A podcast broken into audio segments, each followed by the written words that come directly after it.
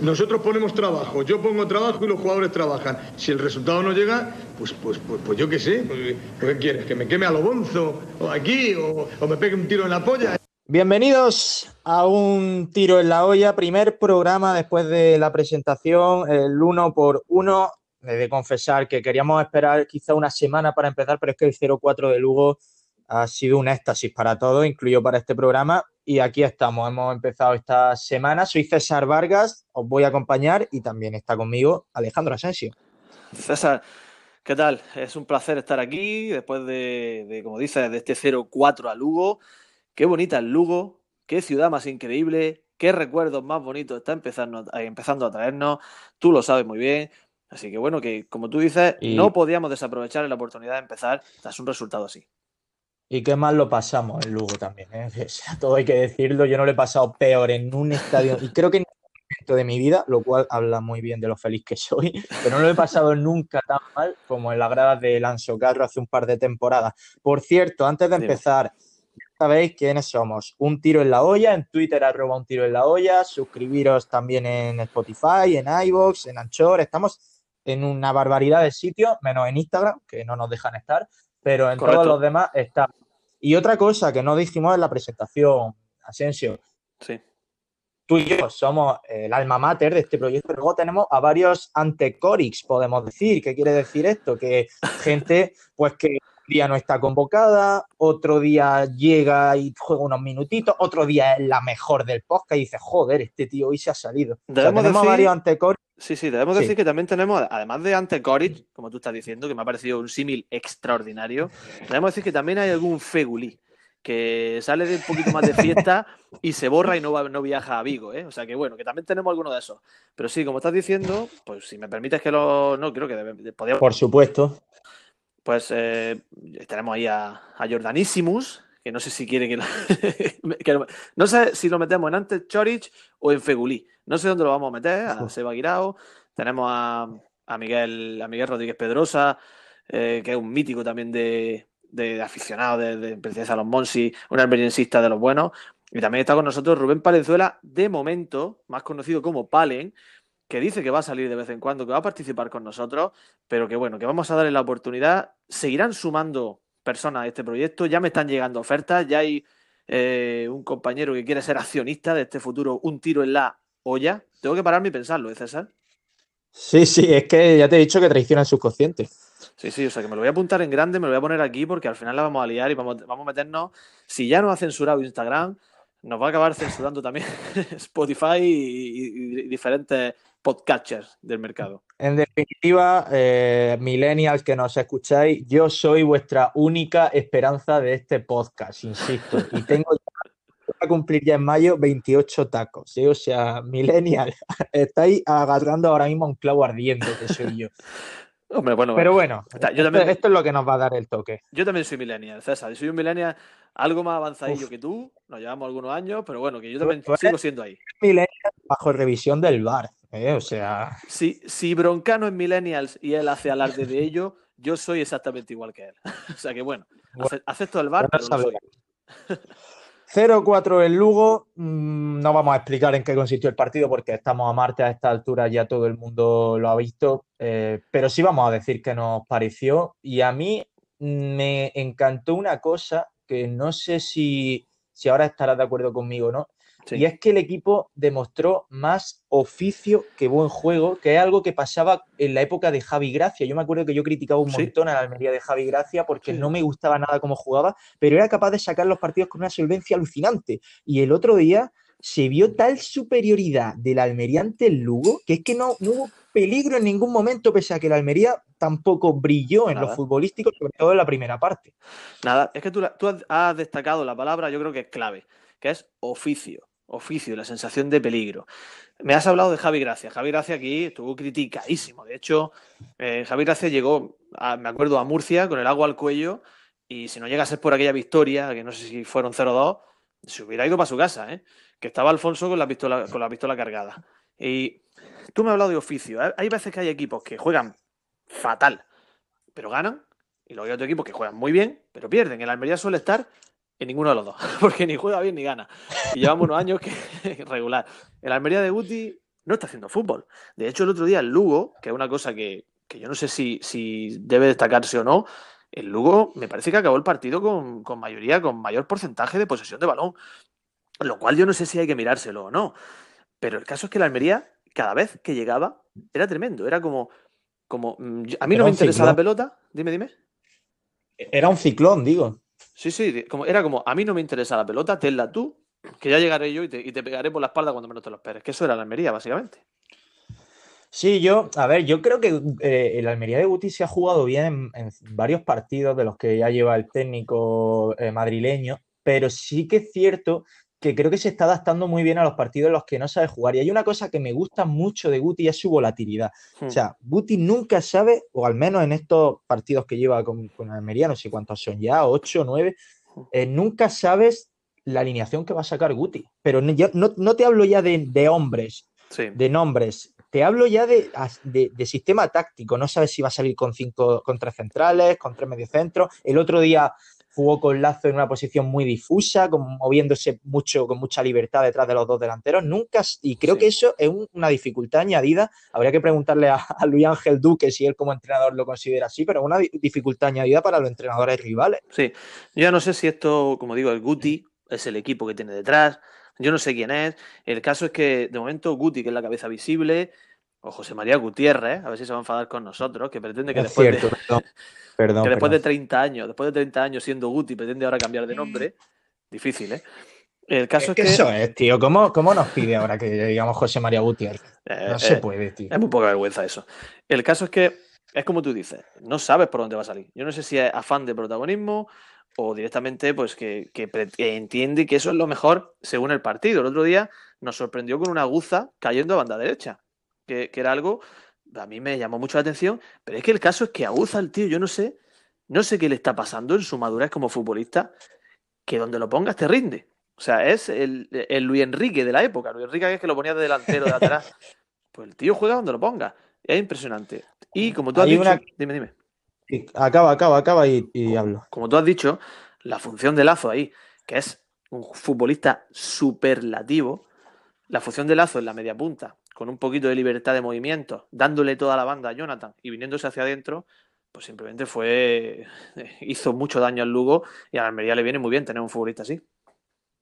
Hay una cosa que me jode mucho de, de de- esta nueva propiedad de la Almería y es el afán de destruir eh, a- eh, al 100% la herencia de Alfonso García. Sí. Yo, obviamente, estoy muy a favor de que gente como Gaspar pues, se vaya al Cádiz, que parece que se va a oír, que no me parecería reforzar un rival directo, me parecería debilitarlo.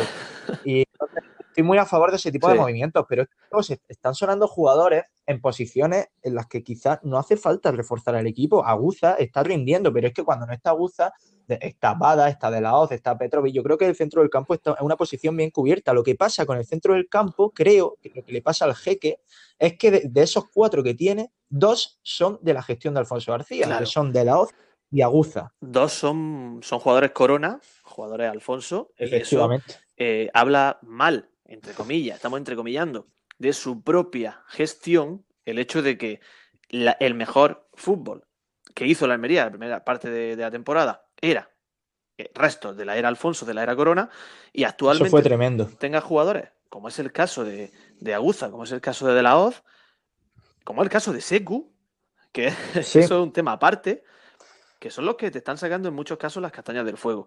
Y yo no sé si va el tema por donde tú dices, de que vamos a quitar aquello, que ahora hace falta que, que aquí se note que he sido yo, que he llegado y que, que este es mi proyecto y mi proyecto es el que está tirando de la Almería hacia, hacia la parte alta de la tabla. Oye, ¿qué crees que hace falta en invierno? Si es que crees que hace falta algo. Una chaqueta. Más hoy, ¿eh? Hoy que, Una, una chaqueta. sí, una- desde luego. Pero bueno, una. No, pero es que hoy es un día frío, ¿verdad? Estamos aquí grabando. Sí. Imagino que no hay problema en decir que hoy es Día de Reyes, ¿verdad? No, no es riguroso directo. Si alguien lo pensaba, siento la decepción. Y, y hace frío. El caso que, bueno, ¿qué, qué hace falta en invierno? Pues mira, ayer lo estuve hablando. Yo admiro enormemente a un jugador tipo Corpas, que me parece un futbolista que está muy bien tener en la plantilla, pero es que el caso es que nunca elige la, la opción correcta al final. Es como que todo lo hace bien, pero, y el pero es lo que lo está, lo que lo está condenando. Ya el otro día no, no fue de la partida. Yo creo que hace falta un futbolista de banda derecha, un jugador de banda derecha que aporte, que sea creativo, que sea incisivo, que rompa por banda. Y como tú dices, liberar ficha, como el caso de Gaspar, que yo creo que ya que a lo mejor tiene mucho que decir en el mundo del fútbol, aquí no ha dicho nada, ni, ni creo que siga diciendo. No parece que tenga, no parece que tenga mucho que decir, también te lo digo. no, no da la sensación. Pero bueno, quién sabe, luego hay, hay sorpresas.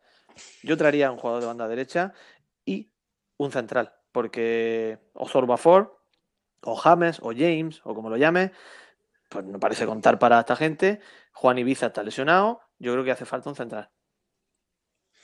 Sí, yo sobre todo, la... a ver, yo ya lo dije el otro día en un artículo de, del diario de Almería, yo creo que con lo que hay, eh, Almería tiene un equipo de sobra para pelear por el ascenso, o sea, es obvio, va segundo, con lo que hay va segundo.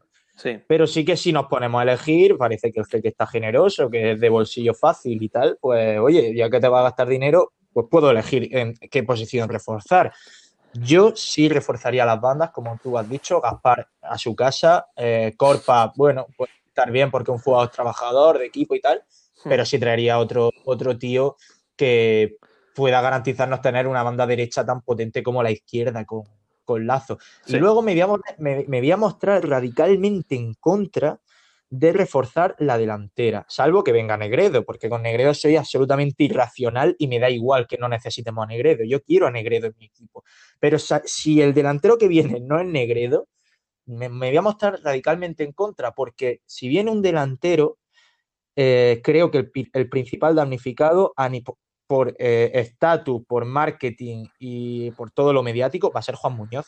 Darwin no va a sentarse. Darwin es, es- es la niña bonita de esta Almería. Entonces, sería Juan Muñoz el damnificado. Y Juan Muñoz, para mí, ahora mismo es el culpable de, Sí, sí, sí, de sí. lo, del buen juego, de, lo poco que le juega la Almería. Juan Muñoz tiene mucha culpa. Mira, si Juan Muñoz tuviese lo que tiene, es decir, eh, mm, tuviese un carácter más agresivo, o sea, está demostrando ser inteligente. Juan Muñoz tendría que ponerse delante de la grada y decirle a la gente, aquí estoy yo, y señalarse el oído, señalarse el nombre y decirle, todos los que me criticabais en, la, en mi etapa anterior, ¿dónde estáis? O sea, to- o sea, el 90% El de la grada. 90%, Exactamente. Y yo me, va- me van a pedir perdón si alguien no está escuchando que era de ellos. De verdad, perdón, lo siento, en mi opinión. Pero mm, Juan Muñoz está demostrando qué clase de futbolista es, más aún envuelto en el entorno actual y en la situación actual de un equipo que va hacia arriba y que tiene, una, y que tiene una- un estado de ánimo que lo está llevando hacia arriba. Es un pedazo de futbolista. Va bien, Tú, conf- tú confiaste en él, ¿eh? En verano tú confiaste en él. A mí me dio un bajón, tío, cuando fichó porque todos esperábamos un bombazo y esperábamos la guinda del pastel. Claro. Y de pronto confían a Juan Muñoz. Y me acuerdo que tú confiaste en él, pero también te voy a decir, no, a mí no me engañas, tú confiaste. Y vas con el subidón de nuevo proyecto, Sí. G, ¿qué tal? sí. Juan Muñoz lo vuelve a traer Alfonso García, tú te vas a lanzarle piedra a Cortisol. Sin duda, de hecho, de hecho, te voy a ser sincero. Es verdad que yo, cuando en aquella época, en la, en la etapa funesta de la Unión Deportiva Almería, con Juan Muñoz, eh, los Estupiñán, eh, los Dubarbier, etcétera, etcétera, etcétera, es verdad que, que yo lo defendí, hice un artículo, que por cierto tiene alguna falta de. algún, algún error, alguna letra que me, que me faltó, pero que bueno, que ahí está, yo lo defendí, a mí me gustaba mucho. También te digo que yo no lo hubiese fichado este verano. Es decir, que eso es mérito también del que lo ha traído. Yo, en la situación, con el dinero de, este- de esta gente, yo no hubiese traído a Juan Muñoz. O sea, es un movimiento que demuestra conocimiento de fútbol. De alguien que ha dicho, oye, Yo este tío vale. Yo, yo creo que yo creo que es más que es más probable que sea un plan D o E debido a límites salariales o a problemas a la hora de, invertir en Puede. otro delantero top que, que querencia de, de fichar a Juan Muñoz. No sé, ¿eh? no sé, es mi- eh, no es información, es mi opinión, viendo los movimientos que Sí. el fichaje de Juan Muñoz porque rompió con todo lo que había venido hasta el momento. El caso es que el tío está ahí, va bien a balón parado, eh, es bueno entre líneas, le viene de escándalo. Oye, vaya. De pronto, de pronto el tío tiene un guante en la falta, o Eh. sea, pero bueno, ¿qué pasa? El O nuevo sea, de pronto lo hace todo bien. Sí, sí, de pronto lo, lo hace todo bien el tío. Qué bárbaro, lo que cambia la vida, lo que cambia el fútbol. Visto, para que veas, ¿eh? Nunca, Ah. never give up, nunca te rindas. Never give up. Eh, vámonos ya con el penalti de Mane. Venga, vamos a hablar, estamos demasiado positivos y hay que hablar ya de, algo desastroso. Vamos a eso. A ver, aquí lo vamos a ver. Bueno, ahí manotazos. Pero, bueno, es, a, 5 metros, del área. Es 5 metros fuera del área. Pero entonces, ¿por qué pita penalti? Bueno, pues como explicamos en la presentación, penalti de Mané, creo que la intro no puede ser mejor de esta, de esta sección, la verdad. Y es el momento de comentar algo que no nos gustase, algo desastroso. No tiene por qué ser del partido en sí, puede ser de la semana, de la jornada, de la vida. No sé por dónde quieras tirar tu Asensio. Pues mira, eh, es verdad que no queremos que este, que este podcast sea solo y exclusivamente fútbol, Almería, Almería, fútbol. O sea, que puede haber muchos aspectos de los que hablar. Yo en este caso, es verdad que está relacionado con el fútbol, pero para mí, a nivel de desastre, me voy a centrar en la figura del Linier. No, no me voy a hablar del Linier de uno en concreto de otro, sino de la figura del Linier, ese hombre, esa persona. Eh, yo creo que son una especie en, peligro de extinción. ¿Qué le pasa a los linieres? Porque el otro día, pues, eh, de la liga de la liga inglesa, y, bueno, pues eh, de pronto pues, hubo un, un línea que le dio por levantar la bandera. Entonces todos lo miraron como, ah, hay una persona ahí. Hay una persona ahí que tiene una banderilla que la ha levantado. Nadie le hizo caso. La jugada terminó. Nadie le hizo caso a ese hombre que estaba con la bandera, agitando su bandera como, por favor, prestadme atención, que estoy aquí. Nadie le hizo caso. ¿Por qué? Porque directamente se fueron al bar. Sale en la pantalla en la Premier, que eso sí lo están haciendo ellos de una forma espectacular. Eh, gol en revisión. Nada. El tío con su bandera. ¿Para qué sirve un lineal? Un don nadie nadie. Entonces yo en eso, en, en, Almería, en Almería la figura del Linier dejó de tener sentido cuando nos quitaron el Juan Roja. O sea, desde el momento en el que ya tenías línea a 25 metros ya te igual esa figura. Recuerda, eh, ya me... Eh, te estoy interrumpiendo. Me, ha venido a la mente, me ha venido a la mente eso que ha dicho de Juan Roja. Ha habido dos, cosas concretas.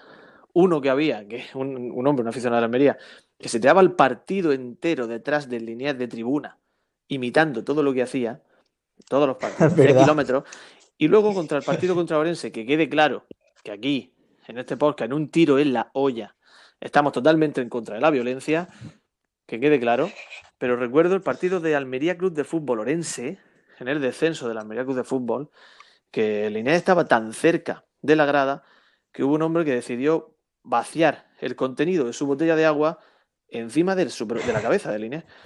Entonces, que está total, estoy totalmente en contra de eso, pero bueno, ¿qué es eso? Que, haciendo referencia a la figura de. O sea, que a Juan Rojas nos ha separado más de línea y que para nosotros ya ni existen.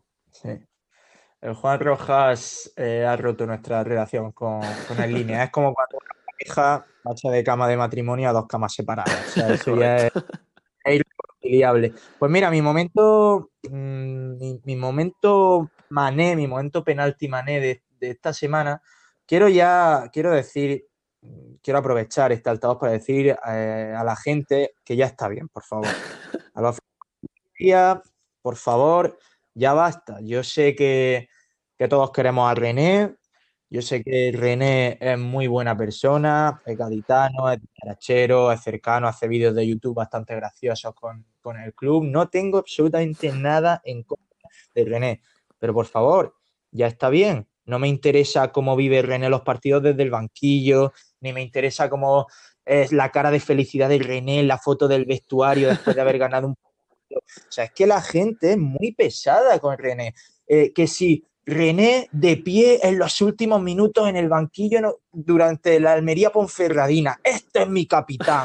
El otro día la cara de felicidad de René tras el 0-4, el Lugo, pese a no jugar ni un minuto. Grande capitán, que vale, hombre, que vale, que tampoco está haciendo nada del otro mundo. Yo me alegro de que esté feliz, pero por favor, vamos a parar ya el René, no, te, sé. No te pongas en medio de un hombre y su, y su búsqueda eh, infatigable de la, de la, felicidad. César, déjalo ser feliz. Déjalo ser feliz, déjalo que los demás estemos contentos con que René sea feliz. Así empezó Gandhi y fíjate lo que acabó formando. O sea que tú déjalo. Pues hablando de, hablando de gente feliz, Calu Uche, nadie más feliz que él. Estamos muy contentos. Es una cosa impresionante. ¡Viva la alegría! ¡A la primera! ¡Estamos! Pues a la primera estamos. nunca se nos olvidará esa magnífica frase que, con la que vamos a definir los mejores momentos que nos ha dejado la semana. Venga, te dejo empezar a ti otra vez, Asensio. Pues bueno, ya la primera estamos, eh, o estamos, como lo dijo Caluche, qué bonito esas palabras, es que se le pone a Es uno que, el vello de es, punta. que es, ra- es- es muy difícil de imitar, también te lo digo, ¿eh? Sí, sí, porque yo hay veces que lo escucho y, y la primera vez escucho una cosa y la segunda percibo unos matices que no había percibido anteriormente. O sea que hay veces que lo hice con ese, hay veces que no. Yo creo que Caluche, cada vez que reproduce el vídeo, él está allí en realidad y está haciéndolo en directo para ti. Caluche es, es omnipresente en Almería y yo ya he solicitado en varias ocasiones una estatua, pero no me hacen caso. Así que bueno, el en mi momento de la primera estamos de esta semana, eh, me ha costado mucho elegir uno u otro, pero me voy a quedar con Darwin, con Darwin Núñez. Me voy a quedar con ese delantero centro que el otro día hablando con, con Alberto, con mi amigo Alberto y con mi amigo Jesús, que estábamos sentados viendo el partido, le dije, ese hombre está al nivel de Cavani y de Luis Suárez. Y me miraron con la misma cara que cuando les dije hace años que Suso acabaría siendo internacional absoluto. Con cara de tú estás loco. Y evidentemente ahora mismo no está al nivel de Luis Suárez y de Cavani, pero creo que lo va a estar en un futuro si las lesiones le respetan. Eh, para mí, el momento, eh, a la primera estamos, es la carrera de Darwin en, el, en el- su segundo gol y esa templanza para ponerse delante del guardameta del Lugo, eh, echarse el balón a un lado y definir con la pierna izquierda, que no es fácil, aunque lo parezca, así que me va a permitir que, aunque esté tirando un poco de, de algo serio y me esté metiendo en, en un análisis más Me parece Dime, dime. me parece mejor el primer gol, ¿eh? También te lo digo, que recupera el balón, eh, Juan Muñoz eh, le mete el pase en Sí. profundidad y define de primera. Sí, me parece un golazo. Para que veas lo que es un tiro en la olla, te voy a decir la verdad, no he visto el primer gol. Y con eso ya me Vale. desacredito por completo. Tengo que buscarlo ahora. Pues, pues es nuestro análisis de la Lugo, querido oyente. Eh, mi momento, mi, buen momento de esta semana ha sido, no puedo esconderlo, el, rumor de que por fin nos deja Gaspar, que por fin Gaspar abandona el Almería. Es, eh, creo que este año tenemos cierta fortuna y es que hay muy pocos jugadores que nos están quitando años de vida. Incluso el año pasado que, que con, que con Fran Fernández hicimos buena temporada, eh, había muchísima gente que veía jugar y te daban ganas de sacarte los ojos de las cuencas. Este tenemos la suerte de que hay pocos, pero es que Gaspar Panadero es uno de ellos. No entiendo eh, los méritos de Gaspar Panadero como futbolista, más allá de, de la velocidad, pero no te sirve de nada sin control. Como fuera del campo también parece que su reputación es dudosa, me alegra mucho que se vaya y me alegra muchísimo que se vaya un rival directo. Ojalá esto lo confirme, porque además el Cádiz ha fichado a Pombo, o lo ha, lo ha- lo ha adquirido eh, a modo de Sí, sí, cesión, sí. que también tiene bastantes problemas extradeportivos. O sea que ojito al cóctel que puede estar formando nuestro máximo rival ahora mismo en ese vestuario. ¿eh? Ojito a la segunda vuelta que puede venir en el Carranza. Bueno, César, yo ya antes de que pasemos a la, a la última parte de- del episodio, eh, decirte que allí su leyenda máxima es Mágico González, que era famoso, entre otras cosas, Cierto. por cerrar los bares. O sea que bueno, eh, uno más. Pues con esta reflexión o con esta analogía, Gaspar, el nuevo mágico González, nos vamos al eh, gol de Soriano. Almería, centro de Gorka Larrea, Fernando Soriano. Fernando Soriano llegando desde atrás. Centro de Gorka Larrea en el último segundo del último minuto de la prolongación. Marca la Almería 2-1. Pues cuéntame, yo aquí Claro. la verdad es que me dejo ver totalmente. Bueno, o sea, tú dirás. Fíjate que, que esto era un poquito ah, por petición popular. Muchísima gente, como hemos mencionado anteriormente, quiere que toquemos este aspecto porque es gracioso. La verdad que No, uno, no, pues, dime. nos, nos paran por la calle, nos lo han pedido, nos ha llegado mm, carta al correo de, a la sede de, Sí, de un sí. tiro en la olla pidiendo. Yo debo decirte que, bueno, antes me había planteado en, en el penalti de Mané como momento desastroso meter mi momento de ayer en la cabalgata de Reyes, que es la primera vez, la primera vez en mi vida que cogí cero caramelo, la primera, ¿eh? Y, Lamentable. y entre otras cosas fue por eso, porque me paraban y me pedían jugadores, me pedían jugadores. Entonces, el de esta semana voy a un clásico, como hemos dicho, vamos a ir al fango, a lo profundo. José David La Rosa. Atención, Qué ¿eh? bárbaro. Murciano. También ¿Qué con- carta, ¿Qué carta de presentación para tu sección, macho? para que veas, ¿eh? para que veas eh, cómo, cómo vamos a funcionar aquí. El pelagrilla, pelo rizado, eh, entrada de una forma, digamos, destacable. Ese central de raza, de los, de, de los que le falta llevar un tatuaje de amor de madre en el brazo izquierdo.